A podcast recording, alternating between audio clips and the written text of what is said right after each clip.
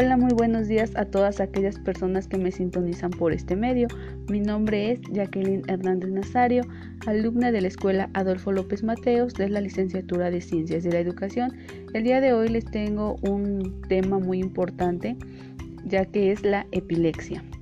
La epilepsia, como bien lo dice su definición, es un trastorno del sistema nervioso central en el que la actividad cerebral se vuelve anormal, lo que provoca que las personas tengan convulsiones o periodos de comportamientos o sensaciones inusuales y a veces pérdida de conciencia.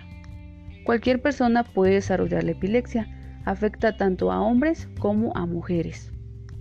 En algunas personas se presenta, como lo dije, este mediante convulsiones. Las convulsiones es cuando una persona cae por sí sola de la nada al piso y empieza a tener este movimientos así como que muy muy bruscos, mm, así como repentinamente movimientos de brazos, de pies y así todo el cuerpo, pero no es porque la persona quiera o la persona lo haga por su voluntad, sino que el mismo trastorno hace que su cuerpo este, reaccione de esa manera ante un ataque de estos.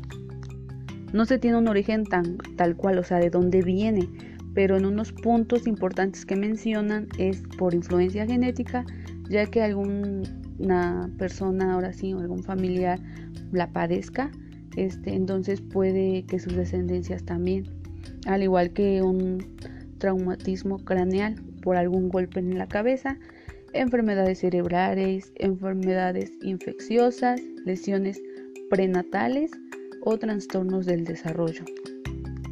Entre los síntomas que puede dejar ahora sí esto ya, que las personas que sufren esto es una confusión temporal, de que no sepan ahora ni qué pasó, episodios de ausencia, o sea que las personas no reaccionen al instante, movimientos espasmódicos, ajá, espasmódicos, incontrolables de brazos y piernas, es lo que hacen ahora sí se puede decir cuando la persona convulsiona, pérdida de conocimiento o conciencia, que no se acuerde de nada, síntomas psíquicos como miedo, ansiedad, entre otros. Los síntomas varían según el tipo de convulsión.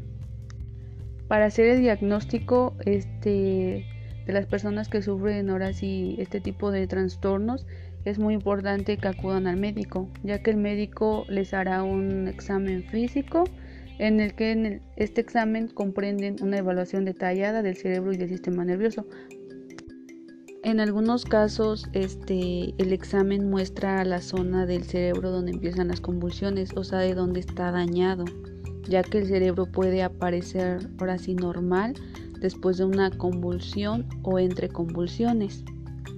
Ya para terminar ahora sí el tratamiento que se puede seguir para más que nada ir controlando esto el tratamiento consiste en tomar medicamentos, cambios en el estilo de vida y en ocasiones cirugía, ya que el medicamento no es no favorece, entonces ya es ahora sí en este caso ya se necesita una cirugía para que la persona ahora sí mejore. Bueno, pues esto sería todo de mi parte. Espero les sirva a ustedes, tomen en cuenta cada uno de los puntos que les fui mencionando, ya que a mi a mi parecer, o sea, es un tema de mucha importancia y que pues yo siento que el día de mañana me va a servir mucho. Espero que tengan un excelente día y excelente fin de semana. Nos vemos hasta la próxima. Bye.